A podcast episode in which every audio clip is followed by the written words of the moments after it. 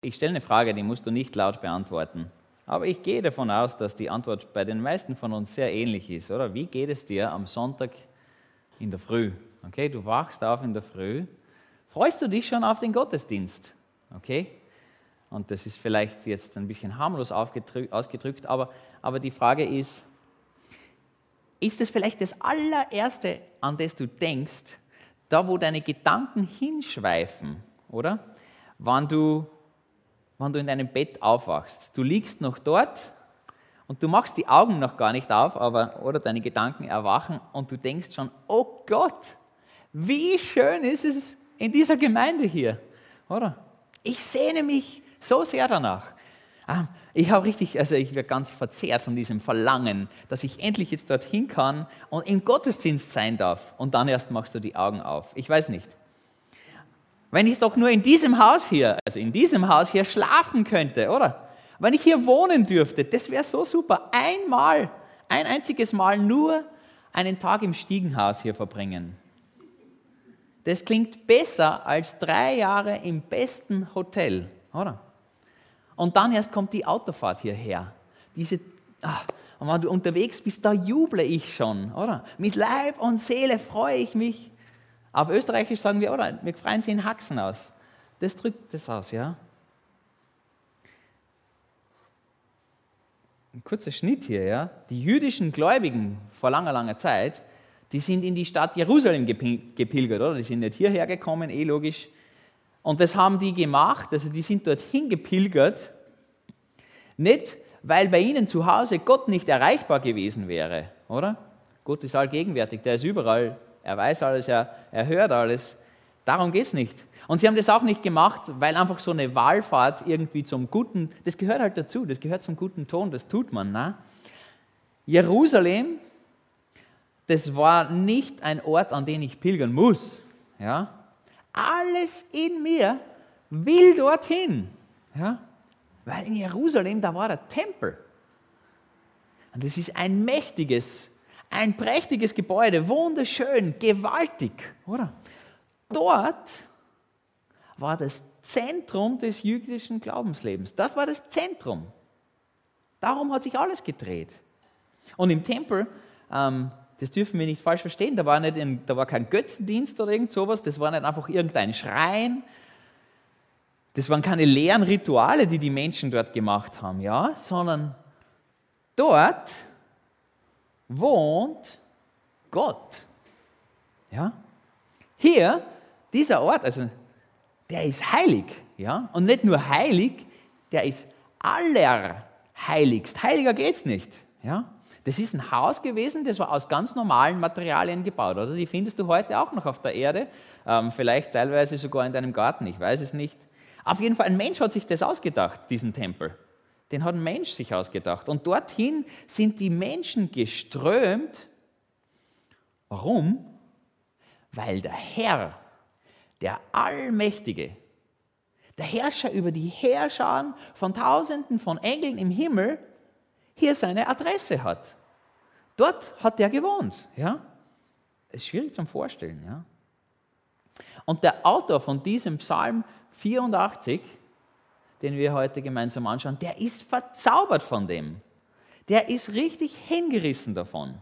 Und in Gedanken nur an den Gottesdienst in Jerusalem, da freut sich der den Haxen aus, würden wir sagen. Ja? Stell dir vor, du bist zu Fuß unterwegs, quer durch ähm, Israel, keine Ahnung, wo du zu Hause bist. Ich war noch nie dort, aber ich stelle mir das halt irgendwie vor. Wir dürfen uns das einfach vorstellen, wie das so ist. Du bist zu Fuß und, unterwegs durch Israel nach Jerusalem hin zum Tempel. Ja? Und unterwegs kommt dieses Lied, Psalm 84.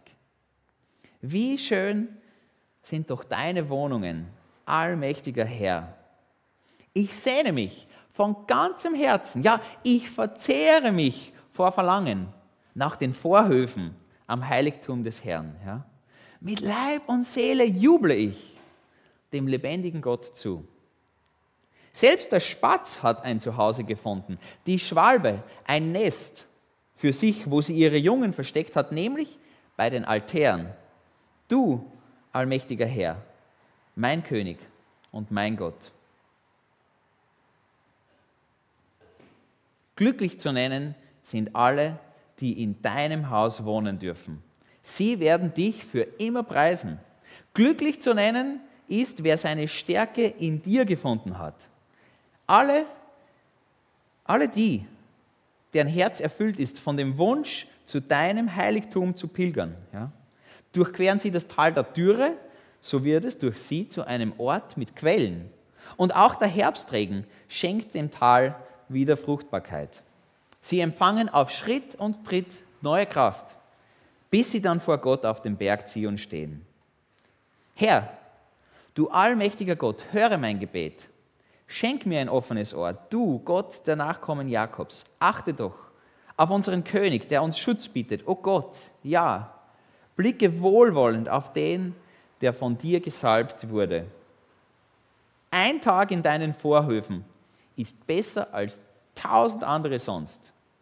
Ich will lieber an der Schwelle stehen im Haus meines Gottes, als dort zu wohnen, wo die Gottlosigkeit herrscht. Denn Gott, der Herr, ist unsere Sonne. Er beschützt uns wie ein Schild. Gnade schenkt der Herr und er lässt uns zu Ehren kommen. Denen, die aufrichtig ihren Weg gehen, enthält er nichts Gutes vor. Allmächtiger Herr, glücklich zu nennen ist der Mensch, der auf dich vertraut. Ja, wir uns bitten, das Fenster oben zuzumachen, nicht, dass es dann anfängt zum Reinregnen. Und es wird auch ein bisschen kühl, glaube ich. Ich mag noch beten. Herr, danke, dass, dass auch wir einen Tempel haben. Einen Ort, wo wir dir begegnen dürfen. Gott, danke, dass du da bist. Dass du uns begegnest. Jedem Einzelnen von uns. Und dass wir das erleben dürfen, wovon dieser Psalm singt. Ich bete, dass wir es verstehen, aber dass es nicht nur in unserem Kopf bleibt, sondern dass es in unser Herz rutscht und wir in unser Herz, ja, mit Hilfe dieses Psalms auch an dich, noch mehr an die Ewigkeit bei dir hängen. Danke dafür, dass du redest. Amen. Ja. Lies diesen Psalm 84 nochmal zu Hause für dich selbst. Ja. Es ist ein Psalm, der hat drei Teile und er beschreibt zunächst diese Sehnsucht oder dieses Hoffen nach diesem vorzüglichen Tempel. Er erzählt dann von unterwegs, oder? Von der Reise und zum Schluss kommt dann das höchste, das höchste aller Gefühle, das größte Glück, das Ein und Alles, nämlich Jesus Christus, steht am Ende. Ja? Und wenn ich über diesen Psalm predige, dann ist es mir wichtig, dass ihr wisst, ich will uns nicht manipulieren, dass ich einfach unser Gefühlsleben irgendwie in Bezug auf Gemeinde und auf Gottesdienst und auf Anbetung, dass das, dass das doch ausdrucksstärker und leidenschaftlicher wird, oder? Ich glaube, es geht um viel, viel mehr in diesem Psalm. Ja? Dort, wo dieses alte Lied, das ich jetzt für uns gelesen habe, wo es über diese Wohnungen oder und über die Vorhöfe und das Heiligtum singt und dieses Zuhause, oder? Es, geht immer um Häuser. Das Zuhause von den Spatzen und das Nest von der Schwalbe und die Altäre und das Haus, das Gott gehört und der Berg Zion. Das alles ist nicht einfach ein Ort oder ein Platz, ein geografischer Punkt, an dem sich halt Menschen aufhalten. Das ist nicht einfach ein Treffpunkt für eine, für eine Gesangsveranstaltung, da wo es auch Gebet und Opfer und so Sachen gibt, ja? sondern die Rede ist die ganze Zeit von der Gegenwart Gottes. Gott ist da. Und danach sehnt sich dieser Pilger. Ja?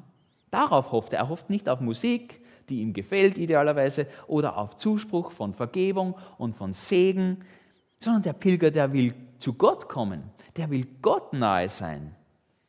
Und dazu ist ja das Opfer überhaupt da im Tempel, damit der Weg zu Gott freigemacht wird. Das Opfer ist ja nicht da nur, damit man es macht. Ich bin hier. Das weiß der Pilger.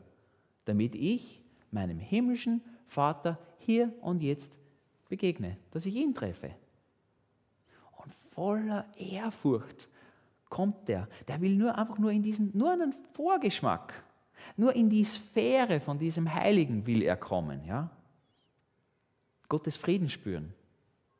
Als ein kleines Wesen vor diesem gewaltig großen Gott will er stehen. Ja? Dorthin zieht es sein Herz, dahin will er. Es verbrennt danach, ja? es zerplatzt fast. Im Tempel, da ist es möglich. Da ist es möglich. Und deshalb ist er wertvoll. Und deshalb ist er wichtig. Und deshalb ist er schön. Und sogar schon die Schritte in seine Richtung sind wunderbar. Da dürfen sogar die kleinen Spatzen sein, ja? die aller, allerkleinsten unter den Vögeln. Die unwichtigsten überhaupt, die sind wertlos, aber die haben einen Platz dort reserviert. Und die Schwalben auch. Ich habe mich gefragt, ja, warum die Schwalben? Oder? Weil die, die Spatzen, das verstehen wir schon, oder? Die sind, das sind die wertlosesten unter den Vögeln. Aber die Schwalben, das sind die Vögel, die, die haben nie Ruhe, oder? Eine Schwalbe hast du noch nie ruhig sitzen gesehen, glaube ich. Die sind immer unterwegs, ständig hetzen die um, die flattern andauernd, die haben keinen Frieden. Ein Zugvogel oder nirgends zu Hause, die finden scheinbar nirgends und niemals Ruhe, diese Schwalben. So wie wir. Wir sind diese Vögel, wir sind die Schwalben und wir sind die Spatzen. Klein, wertlos, unruhig, oder? Nie fertig mit der Arbeit. Wo bin ich wirklich zu Hause? Wo ist meine Heimat? Wo gehört mein Herz hin? So fühlen wir Menschen uns oft, oder? Aber bei Gott findet das ein Ende. Bei Gott können sogar die Schwalben einfach sein, ja? müssen nichts tun. Da finden die Wert und Würde, so wie die Spatzen, oder? Wo sonst? Wo sonst ist es so wie bei Gott? Wo findest du Ruhe und Frieden? Außer bei Gott. Wo findest du Wert und Würde? Außer bei Gott. Bei ihm. Nur bei ihm können wir wirklich ruhen in Frieden, oder? Was für ein Glück! Davon singt dieser Psalm. Das ist gemeint in Vers 5. Glücklich zu nennen sind alle, die in deinem Haus wohnen dürfen. Gott selber ist das Haus. Er ist die Heimat. Von ihm ist die Rede hier. Ja? Die Frage ist ganz einfach, oder? Hast du heute in Gott deine Heimat? Bist du bei Gott zu Hause? Ja? Dann lern diese Verse singen, oder?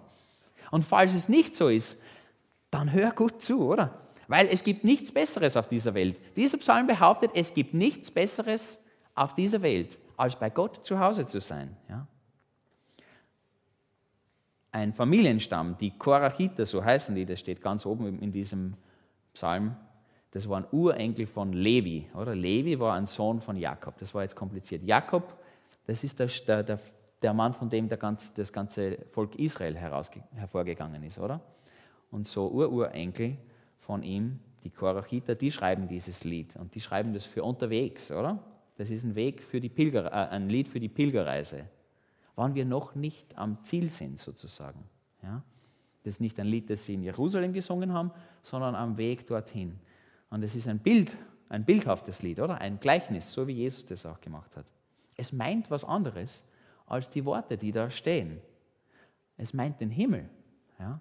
Es ist ein Lied, das vom Himmel singt, weil wo wohnt Gott, oder? Wo wohnt Gott wirklich?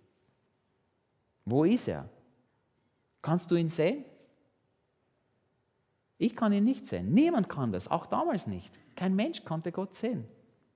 Es ist nicht so lange her, oder? Da haben wir gemeinsam diese Reise durch die Offenbarung ganz am Ende der Bibel gemacht. Ja? Das ist es, wovon hier die Rede ist. Das ist hier gemeint. Oder glaubst du wirklich, dass es nichts Besseres gibt als diesen Gottesdienst hier? Auf der ganzen Erde gibt es nichts Besseres als das, was wir hier jetzt gerade machen. Oder ein Antik, es gibt nichts Besseres als dieses antike Haus damals, da wo sich die Menschen gedrängt haben. Ja? Glaubst du das wirklich? So wie unsere Gemeinde auch, war der Tempel nicht perfekt, bei weitem nicht. Ja? Auch nicht schlecht, oder? War nicht schlecht. Aber es sind auch tragische Dinge dort passiert, ja? Nicht alles war gut. Und trotzdem ist diese riesengroße Sehnsucht hier die ganze Zeit in diesem Psalm, oder? Der sehnt sich so danach, als ob das das Beste überhaupt gewesen wäre. Aber der Tempel ist einfach ein Bild für die Nähe, für die Anwesenheit Gottes. Darin besteht der Himmel. Das ist der Himmel. Bei Gott sein. Und so einen Bildort, oder ich sage, der Tempel war ein Bildort, den hat es immer gegeben. Ja? Nachdem die Gottesgemeinschaft im, im Paradies, im Garten Eden zerbrochen ist, dann hat es dann irgendwann die Stiftshütte gegeben, oder? Das war ein mobiler Zelttempel sozusagen, kann man sagen. Und dann hat es diesen steinernen Tempel gegeben in Jerusalem. Und der hat zerstört werden müssen. Warum? Damit die Neutestl alttestamentliche Gemeinde an seinen Platz treten konnte, oder? Das ist es, was wir heute ja erleben. Und 1. Korinther 3,16 sagt uns, wisst ihr nicht, dass ihr der Tempel Gottes seid und dass Gottes Geist in eurer Mitte wohnt. Wieder, Gott wohnt in der Mitte seiner Kinder. Ihr seid der Tempel. 1. Korinther 3,16. Der Ort der Gottesbegegnung ist jetzt lebendig. Ja? Die Kirche ist nicht einfach aus Stein und aus Beton, nein, die ist aus Fleisch, aus Blut, das ist ein Organismus. Ja? Ist das nicht interessant? Es hat immer so einen Ort gegeben, wo man Gott nahe kommen kann. Und zwei Dinge haben immer zugetroffen, ja? nämlich erstens, es klingt vielleicht komisch, aber Gott wohnt im Gemeinen. Ja? Das ist nicht, weil die Gemeinde gemein ist, sondern weil sie gemein ist. Das erkläre ich gleich.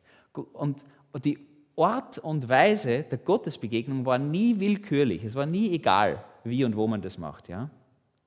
Zum Ersten, Gottes Gegenwart, also dass Gott da ist, das manifestiert sich immer in Körpern oder an geografischen Orten. Ja? Und die waren gemein. Ja? Das heißt, ohne besondere Merkmale. Das heißt, völlig normal eigentlich. Ja? Und deshalb liebe ich unsere Gemeinde. Ich hoffe, dass du auch die Gemeinde liebst. Diese hier, deine. Ja? Natürlich ist sie besonders, ist ja klar, oder? Aber, aber äußerlich hat unsere Gemeinde überhaupt keine besonderen Merkmale. Da ist nichts irgendwie Auffälliges oder Besonderes an sich. Sie ist total gemein. Ja? Daher kommt ja das Wort Gemeinde. Ja? Gottes Geist, das kann ich nicht erklären, das macht keinen Sinn. Gottes Geist hat beschlossen, ja, hier in Enns, genau hier, in dieser Schar von Menschen, die ihre ewige Heimat, ihr Zuhause in mir gefunden haben. Da will ich wohnen. Ja? Gott hat beschlossen, hier will ich zu Hause sein, das ist jetzt meine Adresse. Und die Kinder singen als Antwort, wir lieben deine Wohnung, allmächtiger Herr, wir sehnen uns danach. Ein Tag hier im Eingangsbereich ist besser als tausend sonst andere. Ja? Und es war nie egal, niemals, wo und wie der Mensch Gott begegnet. Ja? Die menschliche Sünde beseitigen, das ist am Opferaltar geschehen. Das ging nicht einfach irgendwie, irgendwo, wie ich das will. Oder Versammlungen an vielen Orten, das hat es nicht gegeben. Nein, es gab einen Tempel in einer Stadt. Gott wollte, dass seine Kinder gesammelt zu ihm kommen, als eine Familie vor ihm stehen der hatte kein Interesse daran, dass es 50 Solisten an 50 Orten gibt. Nein, er wollte einen Chor. Ja, Gott wollte einen Chor, weil die Gemeinde damals wie heute zum, äh, ein Ausdruck eben ist davon, dass Gott da ist, dass Gottes Gegenwart hier ist. Und die ist größer als ich alleine. Gottes Gegenwart ist weit größer als ich alleine.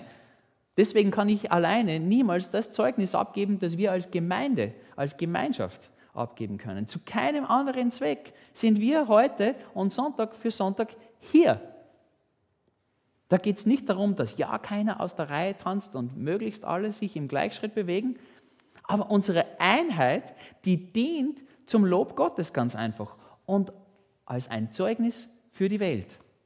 Dazu sind wir hier, dass wir unser Lied als eine Stimme singen, dass wir unser gemeinsames Amen ans Ende unserer Gebete setzen. Dass wir heute das Abendmahl als eine Familie feiern. Nicht ich alleine mit meiner eigenen Semmel und du mit deinem Vollkornbrot und der. Wir machen nicht 20 eigene Dinge. Daran erkennt die Welt, dass wir zu Gott gehören. Und daran hat Gott Freude. Und Gott liebt dieses Haus. Das ist das Beste, was es gibt. Weil es der Ort seiner Gegenwart ist, weil er hier zu Hause ist. Und deshalb wollen wir dieses Haus lieben. Und ich meine nicht die Steine und das Holz, ja? den Organismus, die Menschen. Er hat Ja dazu gesagt. Also wollen wir unser Ja auch dazu geben, als Antwort, als Reaktion. Es ist ja so, oder? Das brauche ich uns nicht erklären. Viele Menschen haben echt Schwierigkeiten mit Kirche. Ganz sicher. Große Probleme. Gemeinde und vielleicht noch mit der eigenen Gemeinde noch größere. Aber weil die ist ja so gemein. Ja, jetzt kannst du es verstehen, wie du willst. Und sie haben recht. Die Menschen haben recht. Natürlich haben sie recht. Das stimmt ja, oder? Verbrecher und Übeltäter finden sich da. Schwierige Charaktere, stolze Leiter, rücksichtslose, oder? Damals, heute auch. Es ist so. Aber Gott liebt die Gemeinde. Ja? Deshalb wollen wir lieben, was Gott liebt. Ja? Und weil Gott Sehnsucht hat nach der Gemeinde, der wird sie heiraten am Ende der Tage, oder? Das lesen wir in Offenbarung. Der freut sich auf die Hochzeit, der sehnt sich schon drauf, wie ein Bräutigam auf seine Braut. Deshalb will ich, dass diese selbe Sehnsucht in mir auch wächst. Ja? Auch wenn es am Sonntag in der Früh im Bett vielleicht noch nicht so ist. Ja? Aber öffentliche Anbetung, das ist ja das ist eigentlich ein Problem, oder? Die Gemeinde, das ist unpopulär. Öffentliche Anbetung in Gemeinschaft, die sich nicht an meinem Willen ausrichtet. Es gibt ja fast nichts, was unserer Kultur heute stärker widerstreben könnte. Das ist sowas von nicht zeitgemäß, was wir hier machen eigentlich. Weil wir, wir wollen uns eigentlich zurückziehen in unsere eigenen vier Wände. Meine Spiritualität, die soll individuell sein, an mich angepasst, wie und wo ich bin und wann ich will, oder? Ich und Jesus zu zweit. Mehr als Jesus brauche ich nicht. Gell? Der christliche Glaube ist in diesen Dingen einfach nicht zeitgemäß, das stimmt. Aber genau in diesen Dingen, genau in diesen Dingen ist ja eigentlich das Zeugnis, dass Gott anders ist als wir Menschen, nämlich heilig. Ja? Und genau in diesen Dingen liegt unser Glück. Das verspricht dieser Psalm. Dieser Psalm verspricht uns, dass da drin Glück zu finden ist. Und zwar nicht irgendein Glück, sondern das größte Glück. Darin liegen Frieden und Befriedigung für den Menschen. In Gottes Gegenwart wie die Schwalben und wie die Spatzen. Echte, öffentliche Anbetung schenkt echte Befriedigung, tiefste Erfüllung. Ja? Sie ist gut für uns. Und darauf will Psalm 84 hin. Wir können uns dreimal selig nennen, sagt er. Glücklich, glücklich, glücklich. Das ist das höchste Maß des Glückes, will damit ausgedrückt werden. Vers 5, 6 und 13. Und es ist nicht nur gut für uns, es ist besser. Oder? Das ist Vers 11. Was du dir auch ausdenken kannst. Du kannst dir tausend schöne, tausend wunderschöne Tage erträumen. Ein Tag davon ist besser. Und uns bieten sich 10.000 Jahre davon an. Das haben wir schon gesungen vorhin. 10.000 Jahre dürfen wir davon haben. Aber dieser Drang, oder diese Sehnsucht in uns, die ist vielleicht selten oder nur wenig da. Aber dieser Drang kann in uns wachsen. Ja? diese, diese Hoffnung, dieser Wunsch. Und zwar nur dann, wann wir Sehnsucht nach dem Himmel haben. Ja? Mein Herz liebt die Gemeinde und diese Gemeinde nur, wann es fest am Himmel hängt. Wann ich dringend auf die Ewigkeit hoffe. Wann ich schon dringend dorthin will, wo Gott wirklich ist. Wann ich dorthin will, dann will ich hierhin. Ja? Ist dir das auch aufgefallen? Ich habe es ja nur schnell gelesen am Anfang, aber Psalm 84 erwähnt niemals, dass hier herinnen dann andere Menschen sitzen werden. Die Leute, die mit auf der Reise sind, die werden gar nicht erwähnt, die kommen nicht vor. Und es waren ja sicher viele, da haben sich sicher viele Leute gedrängt auf dem Weg und in Jerusalem, im Tempel dann. Und es ist ja nicht so, dass der Psalmist überhaupt kein Interesse hat, dass ihm die Menschen einfach egal sind und dass er die nicht lieb hat und so, aber sein ganzer Fokus, wenn er auf den Tempel hinsteuert, ist auf Gott. Ja? Es gibt nichts anderes für ihn. Stell dir das mal vor, wenn es im Himmel nichts anderes gibt, nur Gott allein, dann will dieser Pilger trotzdem dorthin. Ja? Und wenn es nur ein einziger Tag ist, sagt er, stell dir vor, wenn du in den Himmel kommen darfst, aber nur für einen Tag, würdest du trotzdem hinwollen? und wann es dann dort nichts anderes gibt als Jesus. Willst du trotzdem hin? Es gibt ein altes Spiritual, das singt, Give me Jesus, give me Jesus. You may have all this world, give me Jesus. Ja? Gib mir Jesus. Du kannst alles andere behalten. Gib mir nur Jesus. Ja? Wenn dich dieser Wunsch verzehrt, dann wird deine Liebe zur Gemeinde wachsen. Geht nicht anders. Es geht nicht anders. Ja? Zu Jesus steuert Psalm 84 die ganze Zeit hin. Er ist der Gesalbte in Vers 10, der Messias, die Sonne. Willst du Jesus? Willst du Jesus oder nicht? Willst du alles andere neben ihm als wertlos und unwichtig ansehen? Ja? Wenn du Jesus willst, dann ist er dir Schutz und Schild. Dann kommt dir seine Gnade zugute. Dann krönt er dich mit Ehre. Dann behält er dir nichts Gutes vor. Wenn du auf Jesus Christus vertraust, dann können dich alle Menschen glücklich nennen. Alleine dann. Ja? Es gibt nichts Besseres. Willst du einen Himmel, wenn es nur Jesus dort gibt und nur für einen Tag? Gott liebt alle Menschen. Ja, das ist wirklich so. Jeden Einzelnen. Warum? Weil der hat sich die ausgedacht. Der hat sich jeden Einzelnen ausgedacht. So seltsam ich auch bin. Der hat sich die Nase von jedem ausgedacht. Aber nicht nur die Nase, sondern auch die Hautfarbe und die Haarfarbe oder die Tatsache, dass bei manchen die Haare fehlen, hat er sich auch ausgedacht. Er hat sich deinen Bauch ausgedacht, er hat sich deinen Hintern ausgedacht, sogar deine Zehennägel. So ist Gott. Ja? Der hat jeden Menschen mit Kreativität geschaffen. Voller Liebe hat er ihn gestaltet und er sehnt sich nach einer Ewigkeit mit diesem Menschen. Ja, das will er. Das ist Liebe, oder? Dafür hat er mit dem Blut von seinem Sohn Jesus bezahlt. Er wollte sich diesen Menschen kaufen, damit er ihn bei sich haben kann. Und die Menschen, die Ja sagen dazu, die liebt er ganz besonders, oder? Die nennt man die Gemeinde. Die hat er noch lieber. Und im Abendmahl feiern wir genau das. Im Abendmahl feiern wir diese Liebe.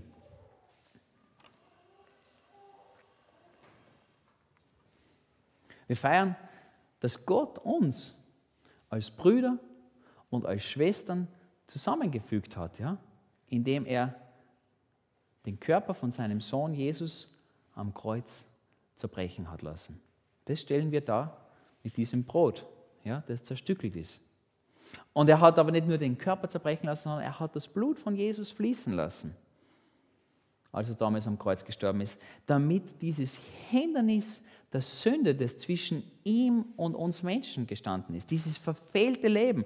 Ein, ein Leben weg von Gott, oder? Losgelöst von ihm. Ich habe kein Interesse an dem. Ich will nichts davon wissen. Das beschäftigt mich nicht. Diese Sünde ist ganz und gar abgewaschen worden durch das Blut von Jesus. Und dafür trinken wir diesen Traubensaft. Der stellt das dar. Und auf, auf dieses Kreuzesopfer haben all die Opferungen von diesem Tempel damals ein Ende gefunden. Ja? Aber darauf haben sie alle hingezeigt.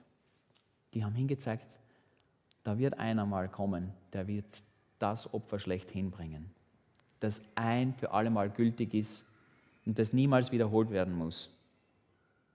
Und darüber freuen wir uns heute. Darüber, dass dieser alte Tempel nicht mehr notwendig ist, sondern dass ein neuer da ist. Und auf den wahren, auf den freuen wir uns. Ja? Und im, im Abendmahl, da, da feiern wir diese Liebe Gottes zu uns Menschen. Aber nicht nur zu uns Menschen allgemein, sondern zu seiner Gemeinde, zu dieser Gemeinde. Und deshalb tun wir das auch als eine Einheit, als eine Familie vor Gott heute. Jesus hat uns zusammengefügt und in dieses Ja zur Gemeinde stimmen wir ein, wann wir am Abendmahl teilnehmen. Und dazu mag ich uns und mag ich dich jetzt einladen. Ja? Gib dein Ja Gib dein Ja zur Liebe Gottes. Ja? Gott hat dich geliebt. Antworte darauf. Glücklich zu nennen ist der Mensch, der auf Jesus Christus vertraut. Das sagt uns Psalm 84. Leg alles nieder, was dich von diesem Gott trennt. Gib es ihm hin und bitte Jesus um Verzeihung dafür. Er verspricht dir Vergebung. Ja? Und Gottes Gnade gilt. Wenn du dein Ja zu Jesus gegeben hast, dann gib dein Ja auch zur Gemeinde. Das tut man ja bei einer Hochzeit. Das wird Gott eines Tages tun. Zu seiner Braut Ja sagen.